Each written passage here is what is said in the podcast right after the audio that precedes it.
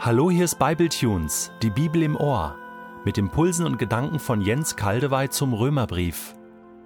Ich lese in der neuen Genfer Übersetzung Römer 4, die Verse 1 bis 5. Wie war es denn bei Abraham, unserem Stammvater? Wir Juden sind ja seine leiblichen Nachkommen. Was hat dazu geführt, dass er für gerecht erklärt wurde? Seine eigene Leistung? Dann hätte er allen Grund, stolz zu sein. Aber sie sind nicht das, was vor Gott zählt. Und warum nicht? Die Schrift sagt, Abraham glaubte Gott, und das wurde ihm als Gerechtigkeit angerechnet. Wenn jemand durch eigene Leistung für gerecht erklärt werden will, so ist er wie ein Arbeiter, dessen Lohn auf der Grundlage des Geleisteten berechnet wird. Was er bekommt, bekommt er nicht aus Gnade, sondern weil man es ihm schuldet. Wenn hingegen jemand, ohne irgendwelche Leistung vorweisen zu können, sein Vertrauen auf Gott setzt, wird sein Glaube ihm als Gerechtigkeit angerechnet. Denn er vertraut auf den, der uns trotz aller unserer Gottlosigkeit für gerecht erklärt. Paulus weiß natürlich, wie sensationell, revolutionär, polarisierend, provozierend diese Botschaft von der Gerechtigkeit rein aufgrund von Vertrauen ist. Gerade bei den Juden. Das hatte er ja oft genug erlebt. Von Gott, dem jetzigen und zukünftigen Richter, gerecht gesprochen zu werden und dann auch noch als Nichtjude einfach so, jetzt hier und im zukünftigen Gericht freigesprochen zu werden von aller Anklage und aller Schuld, weil Gott selbst durch Jesus Christus diese Schuld bezahlt hat und man einfach darauf vertraut, das ist ein Ding. Wir können uns kaum vorstellen, wie sich die Gemüter damals erhitzt haben. Ach Herr, gib doch, dass diese Botschaft auch heute wieder Gemüter erhitzt und bei vielen dazu führt, dass sie weich geschmiedet werden im Herzen, ihre Schuld zugeben können, weil sie dir vertrauen. Paulus bringt hier ein starkes Argument für die Gerechtigkeit aus Glauben, indem er sich auf eine zentrale Figur aus dem Alten Testament beruft, Abraham. Am Anfang seiner unglaublichen Erklärung des Evangeliums hatte er ja gesagt, doch jetzt hat Gott, unabhängig vom Gesetz, aber in Übereinstimmung mit den Aussagen des Gesetzes und der Propheten, seine Gerechtigkeit sichtbar werden lassen. Ich unterstreiche folgende Worte, in Übereinstimmung mit den Aussagen des Gesetzes und der Propheten. Die Glaubensgerechtigkeit ist also gar nicht ganz neu. Sie war im Alten Testament bereits angekündigt. Ja, sie war schon voll da, angelegt mindestens, schon vorhanden. Bei der Erklärung des Wortes Sühnopfer, Hilasterion, dasselbe Wort, welches die griechische Übersetzung des Alten Testaments für den Deckel der Bundeslade verwendet hatte, haben wir ja bereits gesehen, wie stark die Glaubensgerechtigkeit am großen Versöhnungstag, dem Yom Kippur, mindestens mal durchschimmerte. Nun beruft sich Paulus also auf den Stammvater Abraham, um an ihm exemplarisch zu zeigen, dass der Empfang der Gerechtigkeit Gottes aus Vertrauen schon längst da war, schon im ersten Buch Mose.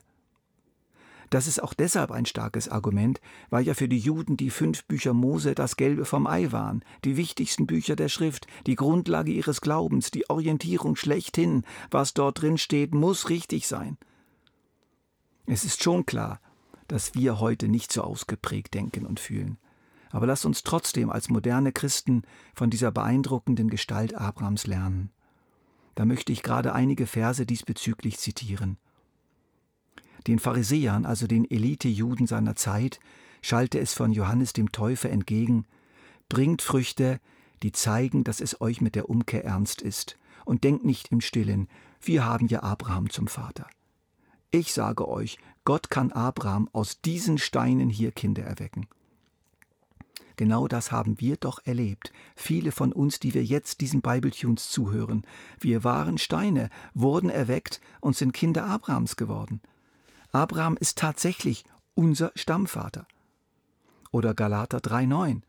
Daraus folgt, wer immer sein Vertrauen auf Gott setzt, wird zusammen mit Abraham, dem Mann des Glaubens, gesegnet werden.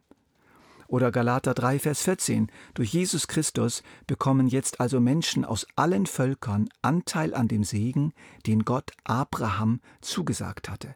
Aufgrund des Glaubens erhalten wir den Geist, den Gott versprochen hat.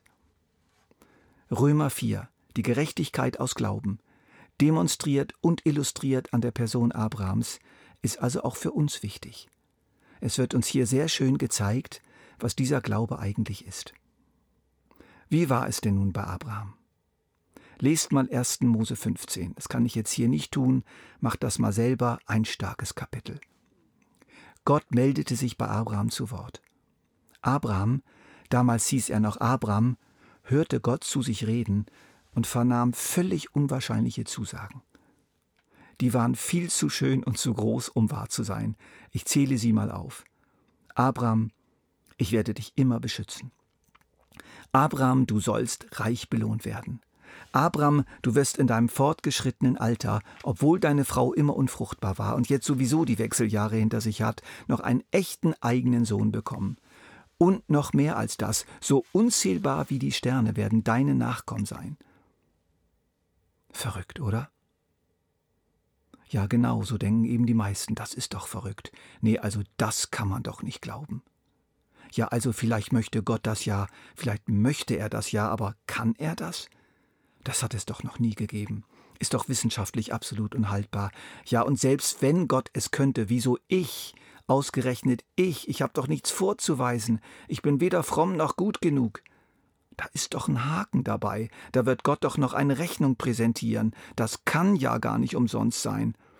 Nein, diese Stimme, die ich da gehört habe, ist wohl eine Illusion, eine Fata Morgana, ein Hirngespinst, ein frommer Wunsch. Die Sache der Sache ist nicht zu trauen. Doch was machte Abraham mit diesen Zusagen? Abraham glaubte Gott, und das wurde ihm als Gerechtigkeit angerechnet. Wir können dieses das gar nicht genug betonen. Das wurde ihm als Gerechtigkeit angerechnet. Abraham glaubte Gott. Er vertraut ihm einfach. Wenn Gott das so sagt, dann wird das wohl stimmen. Wer bin ich denn, das in Frage zu stellen? Er ist doch Gott. Er will das tun, er kann das tun und er wird das tun. Gott ist nichts unmöglich. Er ist zuverlässig, er ist treu, er liegt, lügt niemals und ich muss tatsächlich nichts dazu tun, er tut es umsonst. Ich darf nun einfach hoffnungsvoll warten. Dieser Glaube Abrahams, nicht weniger, aber auch kein bisschen mehr, führte zu einer Neubewertung Abrahams, wenn man das so sagen darf, in der unsichtbaren Welt, in der Buchführung Gottes, in Gottes eigenem Herzen. Abraham wurde von Gott höchstpersönlich als gerecht erklärt. Hier steht ein ganz nüchternes Wort, angerechnet oder zugerechnet. Abraham, sprach Gott sozusagen, ich rechne dir diesen Glauben speziell an. Du bekommst einen Bonus, der mehr ist als jede finanzielle Vergütung. Ich rechne es dir als ich rechne es dir an als Gerechtigkeit, als ein Verhalten, das dich bei mir annehmbar macht, als eine Eigenschaft, die dich für die Gemeinschaft mit mir und den Strom meiner Segnungen qualifiziert.